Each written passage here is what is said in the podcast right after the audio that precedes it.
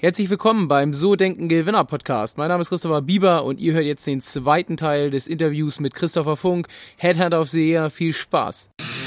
Die Bieber Vermögensberatung präsentiert den So Denken Gewinner Podcast. Vermögensberatung für Unternehmen und Unternehmer in Hamburg.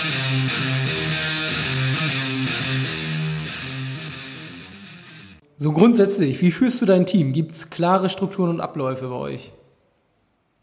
Ja, das, das auf jeden Fall. Also das versuchen wir schon. Also ich hatte ja im ersten Teil schon ein bisschen von Meetingstrukturen gesprochen. Das strukturiert so ein bisschen den Tag, die Woche, äh, den Monat und das ganze Jahr.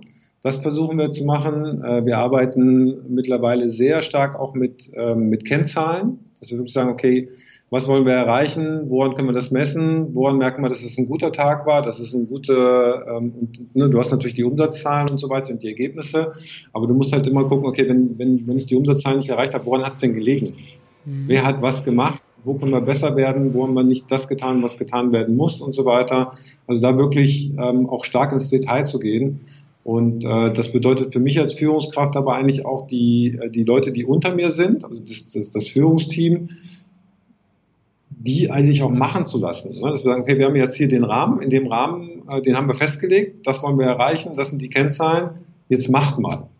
Ne? Und nicht ständig darin rumzuwerken und so weiter. Ähm, und das, das gibt mir eigentlich als Unternehmer auch erst die Freiheit, ähm, unternehmerisch arbeiten zu können. Weil wenn du die ganze Zeit äh, operativ bist, kannst du kein Unternehmer sein. Ne?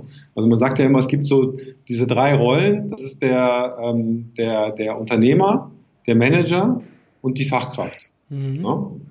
Du hast dann irgendwie alle drei Rollen. Wenn du selbstständig bist, hast du alle drei Rollen in einer Person. Das ist schwierig, weil die vom Charakter natürlich auch unterschiedlich sind. Ne? Die Fachkraft will ja mal alles perfekt machen.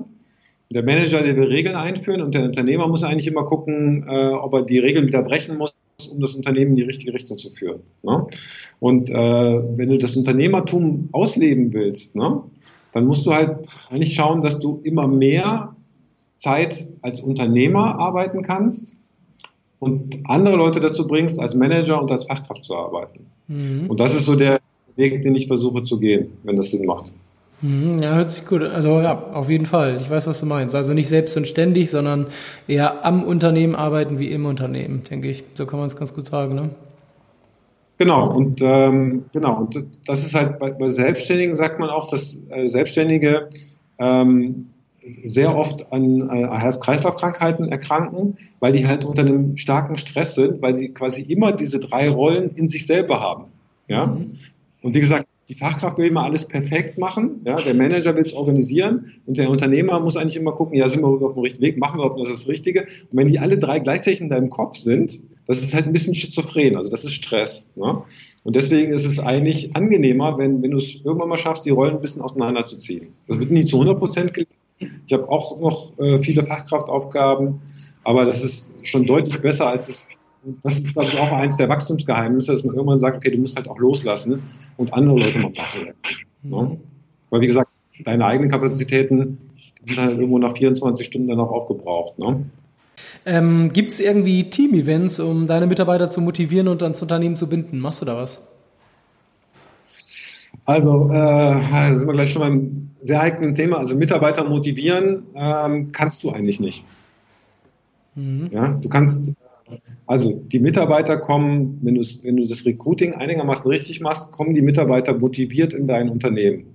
Ja? Also eigentlich ist es so, wenn jemand bei dir anfängt, am ersten Tag ist die Motivation maximal. Ja? Wenn du die richtigen Leute ausgesucht hast. Weil die wollen ja gerne bei dir arbeiten, die wollen was machen, die wollen was umsetzen. So, und deine Aufgabe als Führungskraft ist eigentlich, diese Mitarbeiter nicht zu demotivieren. Weil die meisten schaffen es halt, die Leute möglichst schnell zu demotivieren. Ja? Ähm, und das ist aber alles in unserem Kopf. Also ob jemand jetzt motiviert in dein Unternehmen kommt oder nicht, hängt ja von seiner inneren Einstellung ab. Wie, wie steht er zur Arbeit, wie steht er zu sich selber und wie steht er zu, sein, zu sich selber und wie steht er zu seinen Zielen. Ne? Will er sich weiterentwickeln? Äh, will er, will er, will er ähm, äh, gut sein? Will er brillieren und so weiter? Und ähm, es ist eigentlich auch äh, psychologisch festgestellt, dass du diese Einstellung als Führungskraft nicht ändern kannst. Mhm. Ja, also entweder hat die oder der hat die nicht. Ne? Ähm, so, das heißt, Aufgabe A ist, dass du die Leute suchst, die sagen, jo, ich will mich entwickeln, ich will was erreichen, die in dein Unternehmen reinzuholen, die an dich zu binden, da komme ich gleich nochmal drauf, ne, und dafür zu sorgen, dass die maximal motiviert bleiben.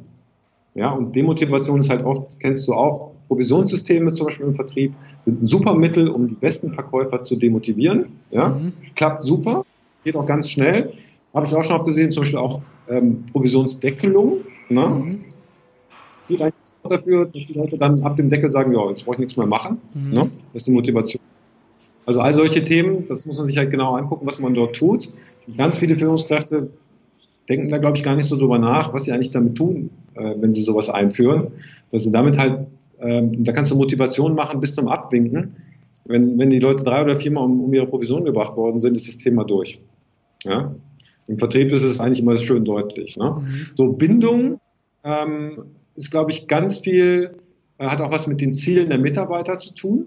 Ne? Also wenn die Mitarbeiter merken, okay, äh, ich kann hier an meinen Zielen arbeiten und mich selber weiterentwickeln, dann hast du meistens auch eine sehr starke Bindung. Ne? Also das ist sicherlich ein Element der Bindung. Das andere ist immer die, die persönliche Bindung, dass die Leute sich halt untereinander mögen, ja?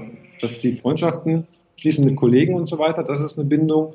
Und da brauchst du eigentlich gar nicht mehr so viel machen. Also wir machen jetzt nicht die, die Mega-Feuerwerke mit, mit Mega-Events und so weiter. Wir feiern jetzt zum Beispiel, heute hatten wir zwei Feiern von Mitarbeitern, wenn die ein Jahr da sind, wenn die drei Jahre da sind und fünf Jahre und dann glaube ich zehn Jahre, mhm. dann gibt's halt immer eine kleine also bei einem Jahr gibt's dann halt, da backt irgendjemand einen Kuchen und man hält eine kleine Rede und die Leute werden gewürdigt, was sie in dem Jahr gemacht haben. Das, das ist oft schon ausreichend. Ja, und da gibt's halt noch eine Weihnachtsfeier oder ein Sommerfest.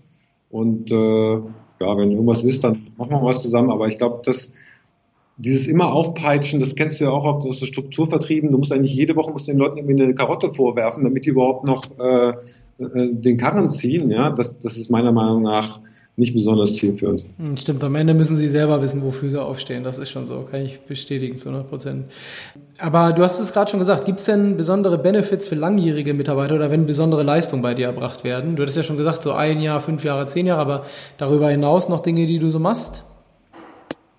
Also wir haben für, für Sales haben wir eine, eine Sales Academy aufgebaut, wo es einen ganz klaren Entwicklungspfad gibt, wo die Leute halt vom, vom, vom Termin, Terminierer über den Account Manager äh, zum Teamleiter aufsteigen können. Ja, und äh, da gibt es halt Voraussetzungen, wie du da einsteigen kannst.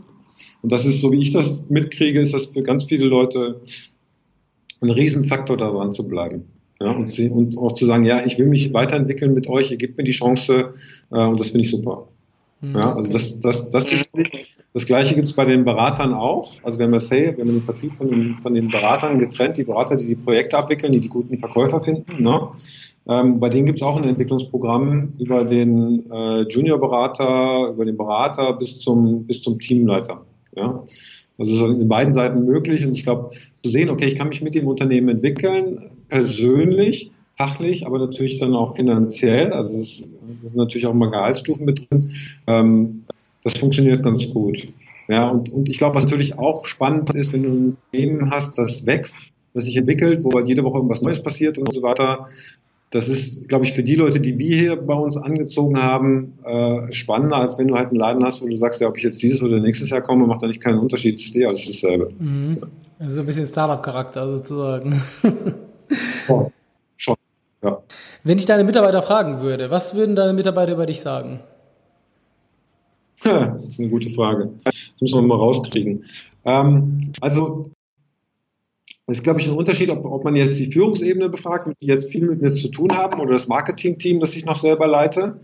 Ähm, die würden wahrscheinlich sagen, also ich, ich sage es jetzt mal positiv, ähm, weil ich es jetzt auch nicht weiß, ähm, dass ich schon jemand bin, der sehr, sehr hohe Ansprüche hat an mich selber, aber auch an meine Leute, ja, der aber auch mit, mit Augenmaß äh, versucht, uns alle dahin zu bringen. Ja, und äh, viele Leute, die jetzt quasi unterhalb der ersten Führungsebene sind, die sagen, das ist so ein Typ, der ständig irgendwie wild durchs Büro rennt und ganz viel im Podcaststudio verschwindet und, und ganz viel telefoniert und äh, ähm, jeden Tag mit seiner Sport, Sporttasche zur Arbeit kommt, weil ich versuche halt, die Leute auch weitgehend in Ruhe zu lassen und das halt in meinen Führungskräften zu hinterlassen, sich mit denen, äh, die, die zu entwickeln. Ne? Vielen Dank. Ja, das war so der zweite Part, du als Führungskraft. Ich würde gerne im dritten Block ähm, über dich als Unternehmer sprechen. Und das war's auch schon wieder. Das war der zweite Teil im So Denken Gewinner Podcast mit Headhunter Christopher Funk. Nächste Woche geht's weiter, dann hört ihr den letzten Teil. Freut euch drauf, da kommt noch mal eine Menge Inhalt und ich freue mich, wenn ihr wieder dabei seid. Ciao, ciao.